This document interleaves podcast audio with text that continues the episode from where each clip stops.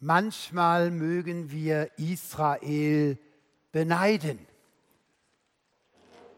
um die Gelegenheit, ein Haus Gottes zu haben. Im Zentrum des Landes Israel und innerhalb der Stadt Jerusalem auf dem Berg Zion und auf dem Zion diesen Tempel das Haus, für das Gott zugesagt hat, hier will ich euch begegnen. Im Allerheiligsten, im innersten Bereich, da stand die Bundeslade und oberhalb der Bundeslade war die Kaporet. Das ist nicht der Deckel der Bundeslade aus Gold, sondern das Materielle deutet nur an das Geheimnis, nämlich der Ebene, über der Gott erscheinen will. Gekennzeichnet durch die Keruben, die beiden Engelwesen in Gold, die andeuten, wo die Stelle ist, wo Gott erscheint.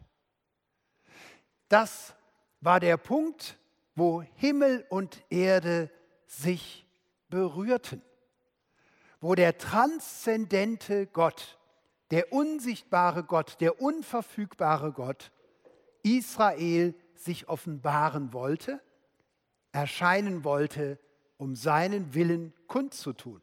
Und umgekehrt, der Ort, an dem am großen Versöhnungstag Israel sich durch den Stellvertreter, das Tier, das sein Leben hingab, und das Leben ist im Blut.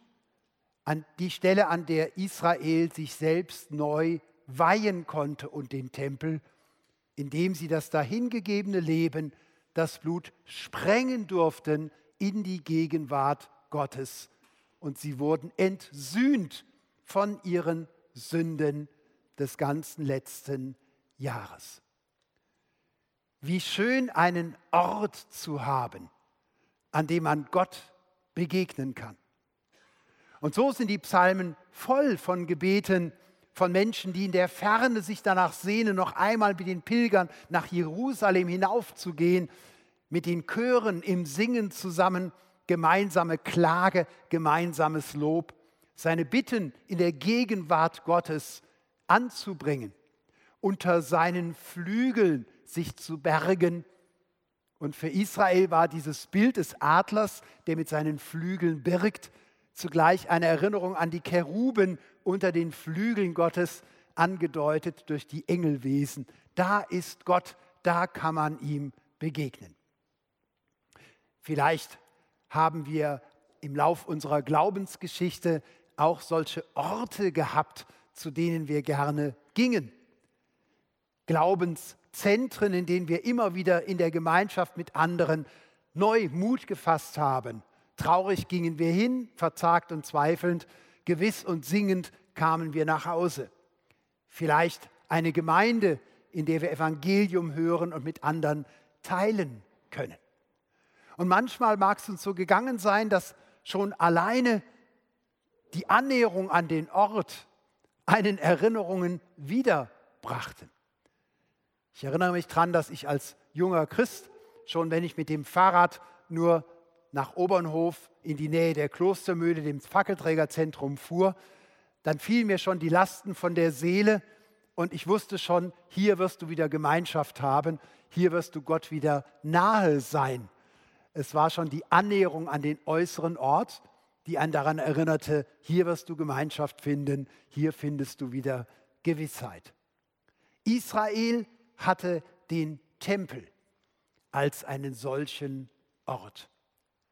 Und wir wenden uns jetzt dem Propheten Jesaja zu, der sich genau in diesem Tempel befand zum Gebet, als ihm etwas ganz Ungeheuerliches, etwas ganz Unverfügbares widerfahren ist. Er hat nicht nur die Nähe Gottes in der Gemeinschaft mit anderen gesucht, nicht nur die Nähe zum Gebet zu Gott, sondern es geschah mit ihm etwas, was er weder vorher je erlebte, noch sich zu träumen wagte. Jesaja 6, Vers 1. In dem Jahr, als der König Usia starb, sah ich den Herrn sitzen auf einem hohen und erhabenen Thron. Und der Saum seines Mantels füllte den Tempel. Seraphim standen über ihm, also Engelwesen. Ein jeder hatte sechs Flügel, mit zweien deckten sie ihr Antlitz, mit zweien deckten sie ihre Füße und mit zweien flogen sie. Und einer rief zum anderen und sprach, heilig, heilig, heilig ist der Herr Zebaoth, alle Lande sind seiner Ehre voll. Und die Schwellen des Tempels bebten von der Stimme ihres Rufens, und das Haus ward voll Rauch. Was passierte hier? Hier hatte Gott nicht nur sein Wort Mose, einem Hohenpriester, vermittelt, sondern hier hat es Gott Jesaja geschenkt, dass nicht nur ein Punkt der Berührung von Transzendenz und Immanenz da war, sondern dass er ihm den Himmel öffnete. Er sah also nicht nur die irdische Abbildung des Thrones Gottes, die Kaporet, den Gnadenstuhl, sondern er durfte hindurchsehen durch das Dach des Tempels, sodass er Gottes wahren himmlischen Thron gesehen hat. Also Gottes Realität in der Wirklichkeit des menschlichen irdischen Abbildes des Tempels. Er durfte durchschauen durch die Himmel zu Gott selbst in seiner Heiligkeit und Herrlichkeit. Ich sah den Herrn sitzen auf einem hohen und erhabenen Thron. Und sein Mantel ging hinunter mit dem Saum und füllte den Tempel. Das ist Offenbarung. Wenn ein Mensch nicht nur sich seine Gedanken über Gott macht, wenn ein Mensch nicht nur im Gebet klagend, bittend nach Gott ruft, sondern wenn Gott sich erschließt, wenn er sich sichtbar macht. Wenn ein Mensch durch alle Vorhänge hindurch Gott sehen darf. Was bedeutet das? Nun, er sieht den himmlischen Gottesdienst, den wahren Gottesdienst, wie alle himmlischen Wesen Gott preisen und ihn loben. Heilig, heilig, heilig ist der Herr Zebaoth. Alle Lande sind seiner Ehre voll. Die Heiligkeit ist das Wesen Gottes. Die Heiligkeit ist das, was ihn von allen unterscheidet, das Besondere, das Einmalige. Die Heiligkeit ist das, was alle fasziniert an Gott, was sie anzieht. Es ist das Geheimnis der Faszination, wenn wir Gott sehen, dass wir nicht anders können, als ihn zu verehren, als ihn zu loben, als ihn zu preisen. Und so sprechen wir im Zusammenhang von Gottes Begegnungen von dem Mysterium Faszinosum, von dem Geheimnis des Angezogenseins, des Fasziniertseins. Wir sehen Gott und sind ganz für ihn eingenommen. Wir werden zu ihm hingezogen. Wir erkennen in ihm unseren Schöpfer. Wir fühlen uns ihm zugehörig. Das ist das Geheimnis der Faszination. Heilig, heilig, heilig ist der Herr. Wir verstehen unter Gottesdienst normalerweise das, was wir sonntags eben in unserer Gemeinde feiern. Und wir meinen, Gottesdienst ist, wenn einige Christen sich treffen und dann mit Liedern, Gebet, Bekenntnis und Predigt gemeinsam Gottesdienst feiern. Hier zeigt sich aber, dass der wahre Gottesdienst der eigentliche Gottesdienst im Himmel stattfindet, wie es auch die Offenbarung beschreibt. Und wir mit unserem irdischen Gottesdienst nur partizipieren, einstimmen in den himmlischen Gottesdienst. Das ist ein Gedanke, der von den christlichen Kirchen, vor allen Dingen in den orthodoxen Kirchen, bewusst ist in der Liturgie, weil sie um die himmlische Liturgie wissen, in die wir als Christen nur mit einstimmen. Das ist vor allen Dingen für die unter uns ganz wichtig, die nicht in einer riesen Megachurch sind, wo man den Eindruck hat, da wird der himmlische Gottesdienst schon vorweggenommen mit Tausenden von Stimmen, sondern die in einer bescheidenen Gemeindesituation sind, einem kleinen Hauskreis. Es kommen nur wenige und der Gesang ist etwas scheps und schräg und alles ist nicht so, wie man sich das eigentlich von einer idealen Kirche träumt. Es gibt eine Befreiung, wenn wir uns bewusst machen, wir nehmen ja nur teil. Der eigentliche Gottesdienst findet im Himmel statt und wir stimmen mit unseren piepsigen Stimmen mit ein in das Gotteslob der himmlischen Heerscharen. Das wird aber ein Gottesdienst werden, wenn wir selbst durch unser Sterben oder die Wiederkunft Christi das erste Mal teilnehmen dürfen am himmlischen Gottesdienst, an der Faszination der Heiligkeit, der Besonderheit Gottes. Die Berufung Jesajas ist deshalb für uns so lehrreich und so anschaulich, weil hier quasi in Stufen die verschiedenen Aspekte der Gottesbegegnung und der Offenbarung für uns greifbar werden. Das erste ist die Schau der Größe und Heiligkeit Gottes. Es ist die Erkenntnis des absoluten Du. Wer Gott sieht, der vergisst sein Ich, der vergisst seine Probleme, der wird herausgenommen. Es mag sein, dass wir im Ansatz gelegentlich solche Erfahrungen machen, dass wir in einem irdischen Gottesdienst sind und im gemeinsamen Singen während einer Predigt in den Gebeten plötzlich hineingenommen werden und befreit von uns selbst, unserem Kleinkarierten, das wir mitbrachten. Meine Frau und ich kennen das auch bei geistlichen Konzerten. Man kommt aus dem Adventstress, ein ganzes Jahr von Überarbeitung, und dann sitzt man im Weihnachtsoratorium, wieder war man zu spät abgefahren, schon wieder dieser Ärger mit den Parkplätzen, die besetzt sind. Man hechelt beim dritten Gong rein, hetzt sich auf den Platz und es dauert keine zehn Minuten und es verändert sich was. Man wird hineingenommen. Man wird so klein und empfindet das nicht als negativ. Es ist das Überwältigende das Überwältigende der Musik, aber deshalb von geistlicher Musik, weil mit der Musik ja zugleich einem bewusst wird, es gibt eine Realität, die so viel größer ist als mein kleines Leben. Wir werden von uns weggelockt. Und ich liebe diesen deutschen Begriff der Überwältigung. Nicht? Wir sind im Urlaub und sehen die Schönheit der Natur, wir sehen die Schönheit der Berge und wir sind überwältigt.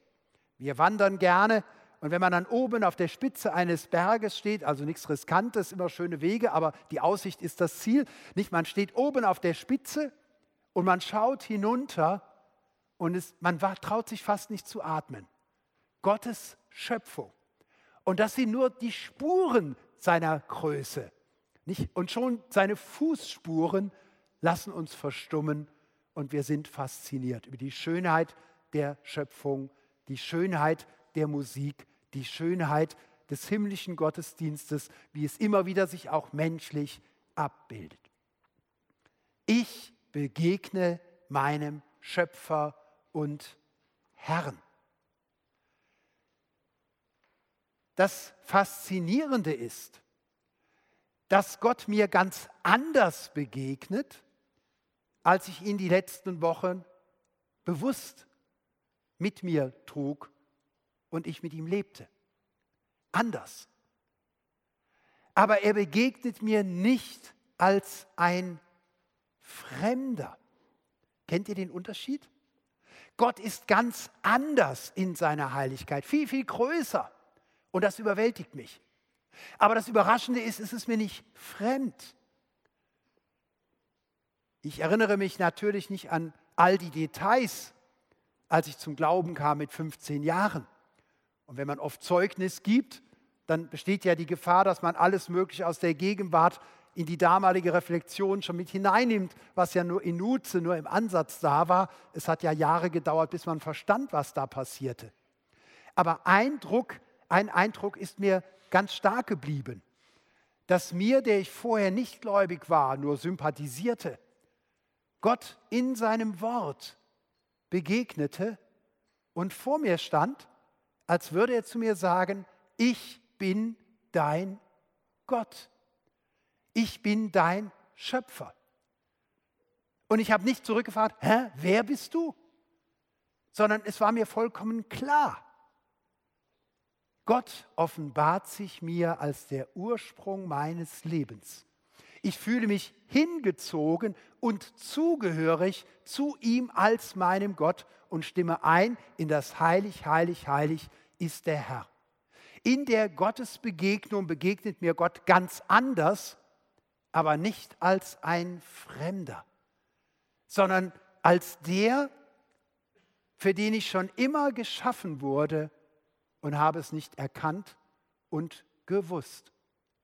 Ich finde quasi in der Begegnung mit dem Du meines Gottes zu mir selbst, meinem Ursprung und meiner Bestimmung.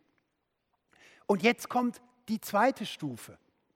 Nicht Gott ist mir fremd in der Gottesbegegnung, wenn er sich mir erschließt, sondern das Überraschende ist, dass er mir als Schöpfer und Herr gegenübertritt und er ist mir auf eine seltsam neue Weise vertraut ja, du bist mein Gott. Was mir fremd ist, das bin ich plötzlich selbst. Das heißt, die Gottesbegegnung impliziert, schließt ein eine Verfremdung in Hinsicht auf mich selbst. Eben habe ich mich noch selbstverständlich genommen. Jetzt steht nicht mehr Gott in Frage, Jetzt steht plötzlich ich selbst in Frage. Jesaja 6, 5, da sprach ich, weh mir, ich vergehe, denn ich bin unreiner Lippen und wohne unter einem Volk von unreinen Lippen, denn ich habe den König, den Herrn Zebaoth, gesehen mit meinen Augen. Es ist nicht so, dass mich Gott töten würde oder ein Engel mich töten würde, sondern es ist die Differenzerfahrung, die ich plötzlich mache, wenn ich die Heiligkeit, die Herrlichkeit, die Liebe, die Gerechtigkeit, die Reinheit, die Barmherzigkeit Gottes sehe in Person. Und plötzlich erscheine ich daneben so klein und mir fremd, wie mir ich vergehe. In der Gottesbegegnung also steht nicht an der Tür einer, ein Gerichtsprophet, und sagt mir, jetzt musst du dich erstmal demütigen, jetzt musst du erstmal zerknirscht sein, jetzt musst du erstmal Buße tun und musst alle deine Sünden bereuen.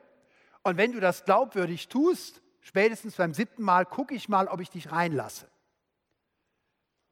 Die Sündenerkenntnis ist nicht die Voraussetzung der Gottesschau sondern die Sündenerkenntnis ist die Wirkung der Gottesschau. Und ich sage das nachdrücklich, weil es durchaus ja Modelle von Mission und Evangelisation gibt, wo man sagt, das wurde teilweise früher dann auch ganz praktisch umgesetzt bei Missionsveranstaltungen, Evangelisationsveranstaltungen. Wir predigen erstmal fünf Tage die Woche Gericht und schimpfen über die Schlechtigkeit der Welt. Und wenn die Leute dann am Freitag völlig platt sind, sodass man sie also äh, aufeinander schichten kann, so platt sind sie, dann verraten wir ihnen am letzten Tag der Evangelisation das Evangelium. Und so sind manche tatsächlich zum Glauben gekommen in Gänsefüßchen, weil sie so fix und fertig waren, dass sie nicht mehr anders rauskamen. und haben gesagt, bevor das jetzt noch schlimmer wird, tue ich lieber Buße und komme zum Glauben. Das Interessante ist, die Sündenerkenntnis, die ich von mir aus bringen kann, ist die Sündenerkenntnis Adams und Evas beim Sündenfall. Sie schämten sich und merkten, dass sie nackt waren. Sie schämten sich, denn sie wurden ertappt in einer Situation, die ihnen peinlich war. Und sie versuchten sich zu verbergen und verstecken. Die wahre Sündenerkenntnis ist nicht Voraussetzung für das zum Glauben kommen, für die Gottesbegegnung und die Gottesschau, sondern umgekehrt. Es ist das Evangelium, es ist die Herrlichkeit, es ist die Liebe Gottes, die mich zugleich anzieht, Mysterium fascinosum, die mich fasziniert, und Mysterium tremendum, das Geheimnis in der Gottesbegegnung der Erschütterung. Und zwar nicht, weil mich einer schilt, sondern weil ich Gottes Heiligkeit sehe, dann brauche ich keinen Gerichtsprophete mehr. Ich verurteile mich selbst, denn ich merke, wie weit bin ich weg von dieser Wahrheit Gottes, von dieser Heiligkeit, von dieser Herrlichkeit und Liebe Gottes, von seiner Gerechtigkeit. Und all meine Rabattmärkchen, die ich mir gesammelt habe an eigener Frömmigkeit, all das, was ich mir ins Tagebuch geschrieben habe an Überleistungen, wo ich gute Werke getan habe, das versuche ich ganz schnell irgendwo unter den Teppich zu schieben, damit ja keiner sieht, dass ich mich in die Gegenwart Gottes traute mit der Erinnerung meiner eigenen Verdienste. Wer Gott sieht, wie er ist, der nimmt sich wahr im Kontrast. Wie sehr habe ich meine Bestimmung verfehlt? Wie wenig war ich Spiegel eines solchen Lichtes, wie wenig Ebenbild einer solchen Liebe. Weh mir, ich vergehe. Das heißt, Sündenerkenntnis und Demut ist Wirkung der Gotteserkenntnis. Wer von Gottes Heiligkeit fasziniert und überwältigt ist, der kommt zu einer wahren Sündenerkenntnis. Und ich zögere nicht zu sagen, die eigentliche Sündenerkenntnis werden wir erst haben, wenn wir wirklich im siebten Himmel, wie ein Jude sagen würde, vor dem Thron Gottes stehen und Gottes sehen. Aber, damit ihr mich nicht erschreckt, wir werden im Angesicht Gottes unsere Sünde nur als vergebene wahrnehmen, als die, die Christus getragen hat aus Liebe zu uns. Nicht, dass einer heute Abend rausgeht und sagt, äh, wir werden im Himmel einmal zu Tode erschrecken. Nicht? Wir kommen nicht in das Vernichtungsgericht, so hat es Jesus bei Johannes, Johannes 5, 24 gesagt, aber erst dann werden wir merken, wovor wir bewahrt wurden. Das heilige Erschrecken. Das heilige Erschrecken. Im Angesicht Gottes erkenne ich mich selbst. Am Du kommt es zur Selbsterkenntnis. Das freilich wäre ja nicht Erlösung, sondern das wäre ja nur die Feststellung einer unerträglichen Differenz. So ist Gott und ihm hätte ich entsprechen sollen und so wenig entspreche ich ihm und so bin ich. Im Du erkennt sich das Ich. Und jetzt geschieht dieses Dritte, dass wir im Neuen Testament mit Jesus Christus, seiner Offenbarung, seinem Kreuz und seiner Auferstehung verbinden. Vers 5. Wem mir ich vergebe, ich vergehe, Vers 6, da flog einer der Seraphim zu mir und hatte eine glühende Kohle in der Hand, die er mit der Zange von dem Altar nahm und rührte meinen Mund an und sprach, siehe, hiermit sind deine Lippen berührt, dass deine Schuld von dir genommen werde und deine Sünde gesühnt sei. In dem Realsymbol der glühenden Kohle vom Altar, wird all meine Sünde weggenommen. Wir fragen uns, warum denn jetzt der Lippen? Warum ist Jesaja in hinsichtlich auf seine Lippen sündig? Ich bin unreiner Lippen. Und wieso wird er hinsichtlich seiner Lippen gereinigt? Nun, das ist Pas pro toto, ein zentraler Anteil, ein zentrales Teil wird benannt für das Ganze. Es geht hier um die Berufung eines Propheten. Und bei einem Propheten sind nicht die Füße und nicht die Hände das Erste, was er braucht, denn er ist nicht im Küchendienst eingesetzt, sondern in der Wortverkündigung. Und das bedeutet also, mit den Lippen wird Jesaja gereinigt. Es ist die unglaubliche Erfahrung, die wir in Jesus Christus alle machen können, die Jesaja ausnahmsweise in seiner Offenbarung schon im Vorhinein machen durfte, dass unsere Sünden vergeben sind. Unsere Schuld wird uns erlassen. In der Christuserkenntnis kommen Gotteserkenntnis und Selbsterkenntnis versöhnend zusammen. In der Christuserkenntnis kommen Gotteserkenntnis und Selbsterkenntnis versöhnend zusammen. Die Faszination des heiligen Gottes und das Erschrecken über meine eigene Unzulänglichkeit, sie werden versöhnend, versöhnend miteinander verbunden, indem ich Christus anschaue. In Christus sehe ich Gottes Herrlichkeit und an seinem Kreuz zugleich erschrecke ich über meine Sünden, die er für mich tragen musste. Es kommt zur Versöhnung. Und das, was er selber erfahren durfte, das beschreibt er auch in seiner Verkündigung, zum Beispiel in Kapitel 1, Vers 18. Wenn eure Sünde auch blutrot ist, soll sie doch schneeweiß werden. Und wenn sie rot ist wie Scharlach, soll sie doch wie Wolle werden. Das Unglaubliche, dass Gott uns heiligen kann, dass er uns in seine Beziehung hineinnehmen kann, dass er uns versöhnen kann, dass er uns einen neuen Anfang schenkt. Das könnten wir als Menschen niemals tun. Wir können verdrängen, wir können uns bewusst machen und eingestehen, wir können aber unsere Vergangenheit nicht umschreiben. Wir können uns selbst nicht vergeben. Noch weniger können wir den Schaden, den wir angerichtet haben, ja wieder gut machen. Das kann nur Gott. Und es beginnt in dem Augenblick, in dem er mir sagt, deine Sünden sind dir vergeben. Dort Jesaja im Tempel und mir, wenn mir das Evangelium zugesprochen wird, dir sind deine Sünden vergeben. Sie sind mir ganz vergeben. Und wie man am dem, bei dem Schächer am Kreuz erkennen kann, der in letztem Augenblick noch Christus darum bittet, denke an mich, wenn du in dein Reich kommst. Ihm wird vergeben und er hat keine Möglichkeit, irgendetwas gut zu machen. Und dennoch wird er am selben Abend im Paradies sein. Ganz ist mir meine Schuld vergeben. Ich bin ganz versöhnt mit meinem Schöpfer, mit meinem Erlöser durch Jesus Christus was Christus mir zusätzlich zuspricht, dass auch der Schaden, den ich angerichtet habe, von ihm wieder gut gemacht wird.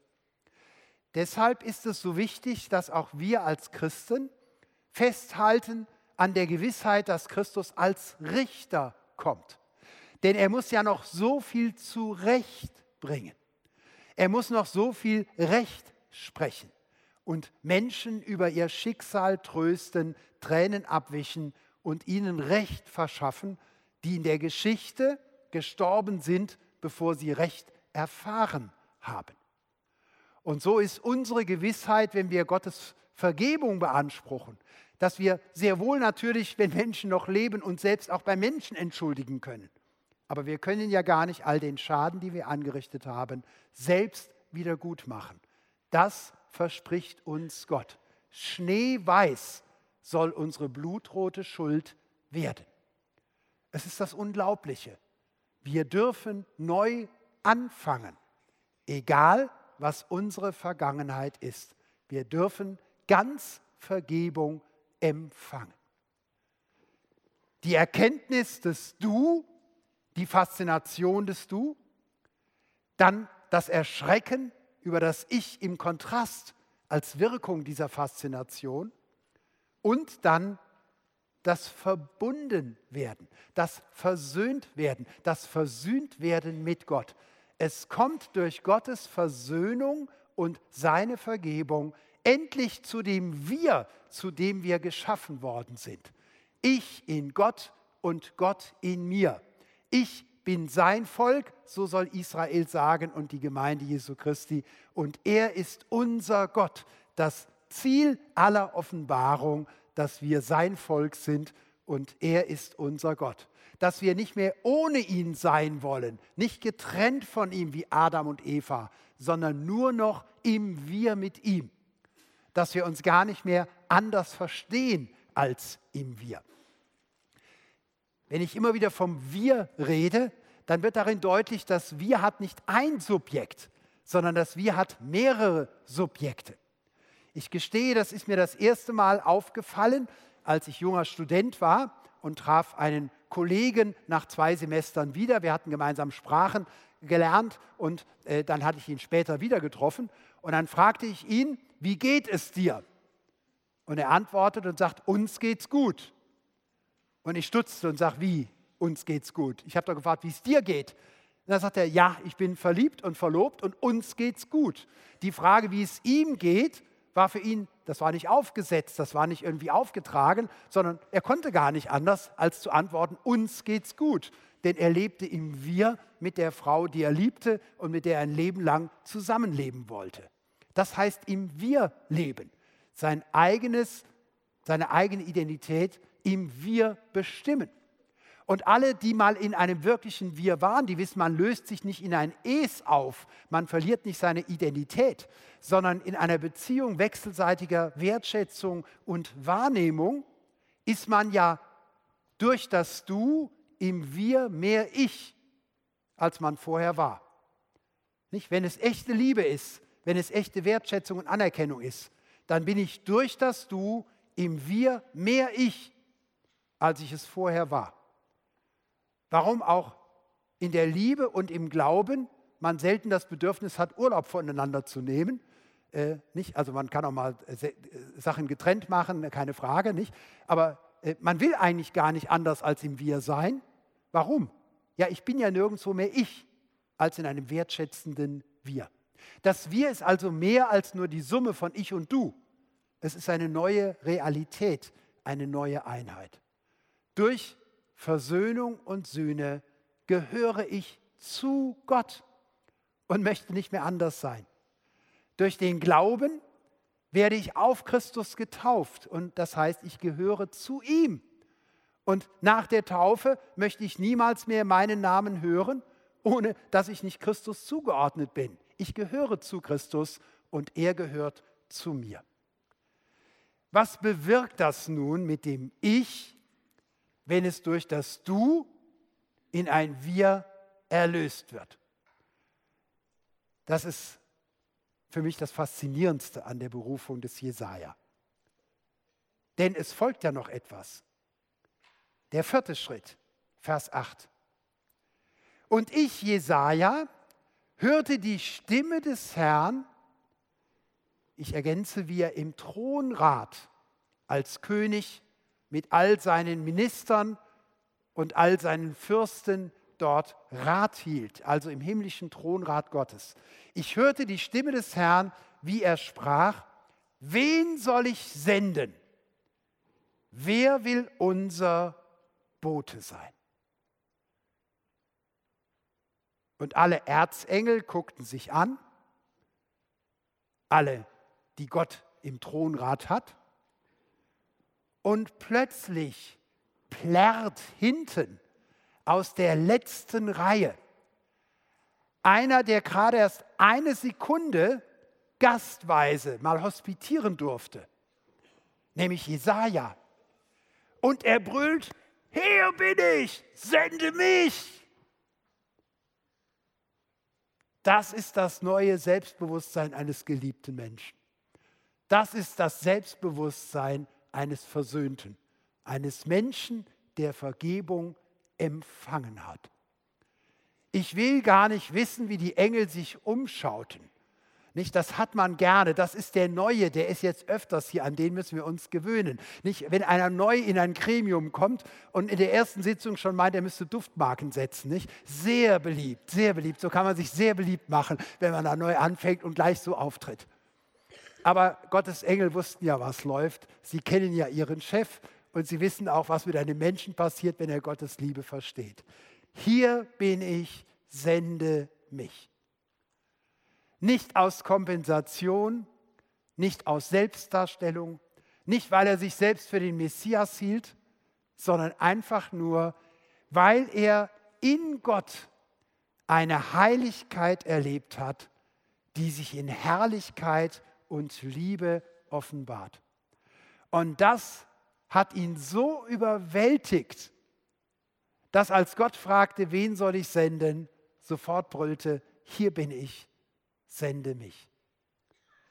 Es ist faszinierend bis hin zu den Auferstehungserscheinungen im Neuen Testament, dass eine Gottesbegegnung einen Menschen so herausreißt aus seiner bisherigen Wirklichkeit, so herausreißt aus seinen bisherigen Möglichkeiten, ihn etwas sehen lässt, was eine solch neue Realität ist, dass er bei der Rückkehr in seine alte Welt diese Diskrepanz als eine absolute Aufforderung empfindet.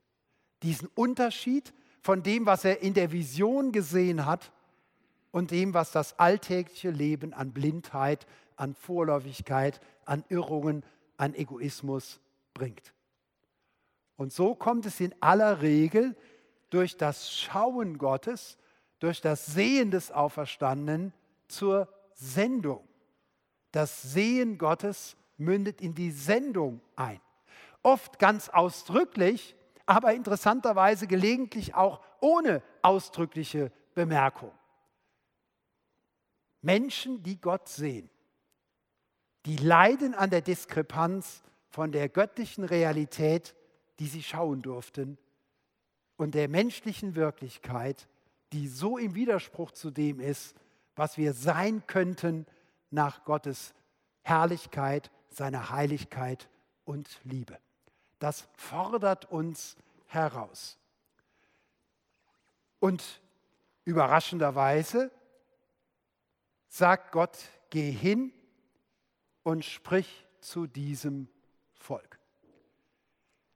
Bis hierhin beneide ich Jesaja über alle Maßen. Ab jetzt beneide ich mich, weil ich ordiniert und gesandt bin, Evangelium zu verkündigen. Aber so weit ist es bei Jesaja noch nicht. Er muss noch vor dem großen Gericht über Juda Gericht verkündigen. Das heißt, er muss Israel den Spiegel vorhalten für ihre Gottlosigkeit. Und so sagt Gott ihm ganz ernüchternd, geh hin und sprich zu diesem Volk, höret und versteht's nicht. Seht und merket's nicht. Jesaja Verstocke das Herz dieses Volkes und lass ihre Ohren taub sein und ihre Augen blind, dass sie nicht sehen mit ihren Augen, noch hören mit ihren Ohren, noch verstehen mit ihrem Herzen und sich nicht bekehren und genießen. Das heißt, Gott macht Jesaja überhaupt keine Illusionen. Er macht ihnen keine Illusionen. Gott gibt ihm keine Erfolgsversprechen, sondern Gott sagt ihm, im Namen der Gerechtigkeit und der Wahrheit widerspricht dem Volk. Aber glaube nicht, dass sie Buße tun. Du wirst es nicht mehr selbst erleben, dass sie umkehren. Es ging nur darum, dass er Recht verkündigte. Gott wusste, dass Israel sich nicht bekehren würde vor dem Gericht, dass in ihr Verheeren laufen. Und Jesaja fragt, Herr, wie lange? Er sprach, bis die Städte wüst werden ohne Einwohner und die Häuser ohne Menschen und das Feld ganz wüst daliegt. Es wird nur ein Stumpf bleiben, ein heiliger Samen wird solcher Stumpf sein. Was für eine Schwere der Last. Und was für ein Vorrecht, dass der Auferstandene uns sagt, geht hin in alle Welt und machet alle Völkern zu Jüngern und taufet sie auf den Namen des Vaters und des Sohnes und des Heiligen Geistes und lehret sie zu halten, alles, was ich euch gesagt habe, damit sie es tun. Merkt ihr, was wir für ein Vorrecht haben, in der heutigen Zeit zu leben? Evangelium verkündigen zu müssen und nicht Gericht?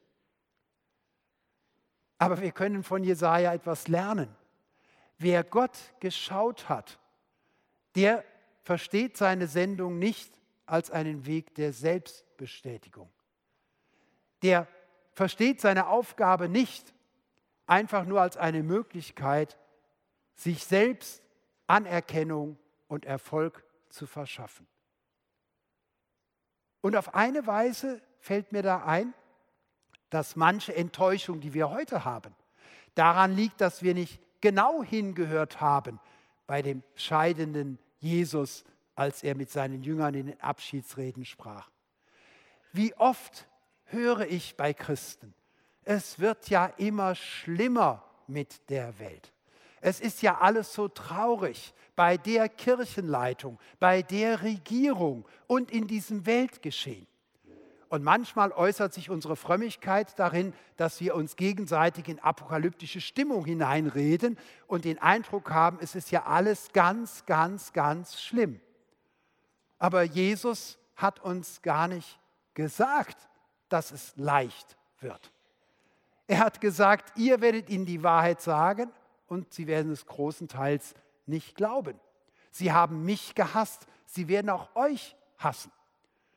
Uns schlägt in Deutschland auch als Christen immer mehr Widerstand und Ironie und Ablehnung entgegen.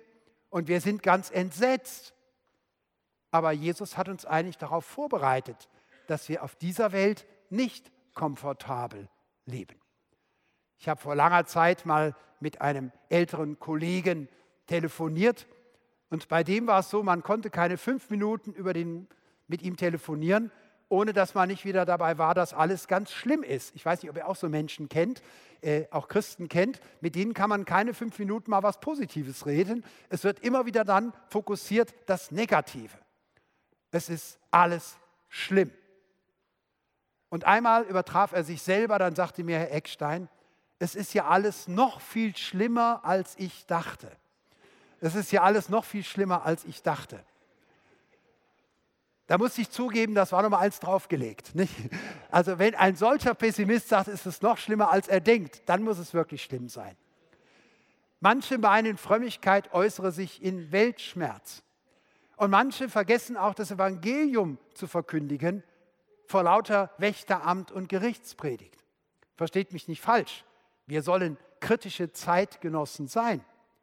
Aber wir haben nicht die Verheißung, dass es auf dieser Welt gut läuft. Wir sollen unsere Feinde lieben, die segnen, die uns verfluchen, für die beten, die uns hassen. Das heißt, Jesus hat uns eigentlich ein Stück weit wie damals Gott Jesaja darauf vorbereitet. Leicht wird es nicht. Du musst schon aus der Gottesschau leben. Du musst aus der Sicht des Auferstandenen leben, um dich nicht abhängig zu machen vom Erfolg. Und das ist überhaupt das Entscheidende. Ich habe lange Zeit nicht verstanden, warum Jesus seinen Jüngern in Lukas 10 sagte, die ganz begeistert zurückkamen. Dämonen waren ihnen untertan. Sie haben Kranke ausgetrieben. Sie haben vollmächtig gepredigt, wie der Meister. Und sie waren ganz berauscht von ihrem eigenen Erfolg. Und Jesus sagt, darüber freut euch nicht. Definiert euch nicht von eurem Erfolg her. Denn wenn ihr euch heute von eurem Erfolg her definiert, was wird dann morgen sein, wenn ihr Misserfolg habt? Wenn ihr euch heute über das zum Glauben kommen der vielen definiert, was ist dann morgen, wenn ihr predigt und es sieht so aus, als wäre es umsonst und es geschieht nichts? Freut euch vielmehr, dass eure Namen im Himmel geschrieben sind. Das heißt, ob wir zum Gericht gesandt werden oder zum Evangelium, in keinem Fall dürfen wir uns abhängig machen vom eigenen Erfolg. Wir leben vom Du Gottes her im Wir mit ihm und im Wir findet das Ich zum Ihr. Würden wir Menschen nicht um ihrer selbst willen uns zu wenden, würden wir ihnen nicht verkündigen, unabhängig vom Erfolg, dann würden sie spüren, dass unsere Zuwendung eigentlich gar nicht ihnen gilt, sondern unserer eigenen Bestätigung. Dann würden wir ihnen das Entscheidende an der Gottesliebe vorenthalten. Das ist nämlich die Voraussetzungslosigkeit und die Bedingungslosigkeit.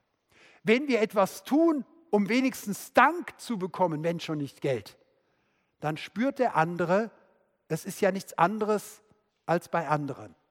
Sie tun es letztlich auch in vermeintlicher Selbstlosigkeit um ihrer selbst willen.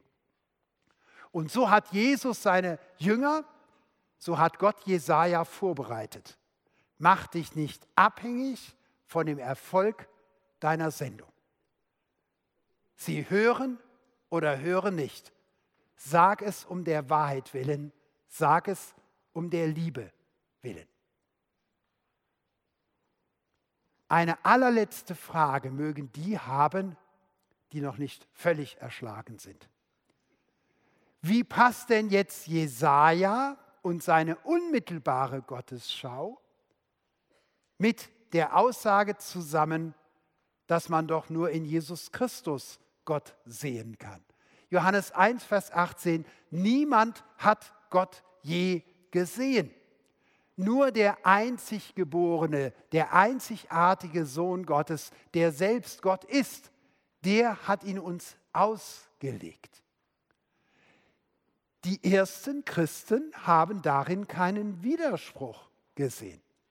Denn für sie war Jesus von Nazareth nicht der Mensch, der als Person erst existiert, seit er in Bethlehem um die, Jahres, äh, um die Wende der Zeiten geboren ist, um das Jahr Null oder ein Mönch hat sich wohl verrechnet, also vier vor Christus war die Geburt des Menschen Jesus, sondern die ersten Christen haben in Jesus Christus den ewigen Sohn Gottes erkannt.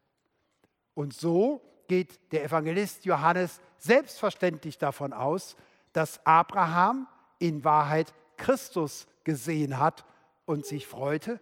Und Johannes 12, Vers 41, Jesaja hat die Herrlichkeit Jesu gesehen und er hat über Jesus und sein Wirken gesprochen. Sie sehen, sie haben Augen und nehmen es dennoch nicht wahr. Und so wird die Verkündigung Jesajas bezogen auf das Wirken Jesu. In der Tat, Jesus Christus ist das Wort Gottes. Er ist die Selbstmitteilung Gottes.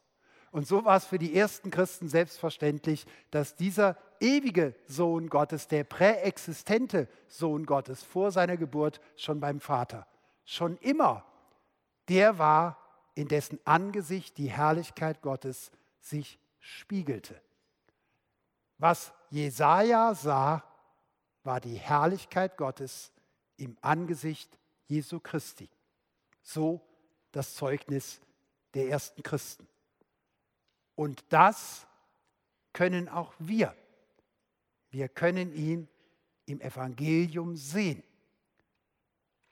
Im Angesicht Jesu Christi schauen wir die Herrlichkeit und Heiligkeit Gottes. Und da unterscheiden wir uns vom alten Israel, weil wir nicht einen fernen Ort haben, zu dem wir physisch uns hinbewegen, sondern das Allerheiligste, der Gnadenstuhl, ist so Römer 3, 24 und 25, Jesus Christus selbst, das Kreuz. Zu ihm können wir kommen. Und wenn wir ihn berühren, berühren wir den Saum des Mantels unseres himmlischen Vaters. Und so kann jede und jeder von uns heute Abend Gott schauen in seinem Wort, im Evangelium von Jesus Christus, der das Ebenbild Gottes ist. Ich sah den Herrn. Wollen wir beten?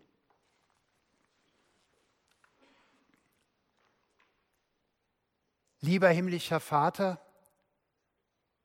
wir danken dir und wir loben dich, dass du so groß und so heilig bist. Und dass in deiner Heiligkeit und Herrlichkeit Wahrheit und Liebe zusammengehören. Wann immer du uns begegnest, auf welche Weise auch immer, wenn du zu uns sprichst in deinem Wort, dann erkennen wir in dir unseren Herrn und Schöpfer und wir fühlen uns zu dir hingezogen. Und zugleich erkennen wir die Differenz zwischen dem, was du bist und was wir sein sollten und könnten und was wir tatsächlich sind. Und wir erschrecken über diesen Unterschied. Und dann geschieht das Wunder, dass du uns deine Vergebung zusprichst, dass du uns rein machst, weiß machst unsere Schuld, auch wenn sie blutrot ist, und dass du neu mit uns anfängst und uns versöhnst, heiligst und verbindest mit dir, dass wir dein Volk sein dürfen und du unser Gott bist. Und Herr, wenn wir das erfahren, dann beginnen wir auch diese Welt mit deinen Augen zu sehen. Und wenn du fragst, wen soll ich senden, wer will unser Bote sein, dann hören wir uns antworten, Herr, sende mich. Hab Dank, dass du uns begegnest. Hab Dank, dass du uns erneuerst. Und hab Dank, dass du uns segnest und uns zum Segen für andere einsetzt. Heilig, heilig, heilig ist der Herr Zebaoth. Amen.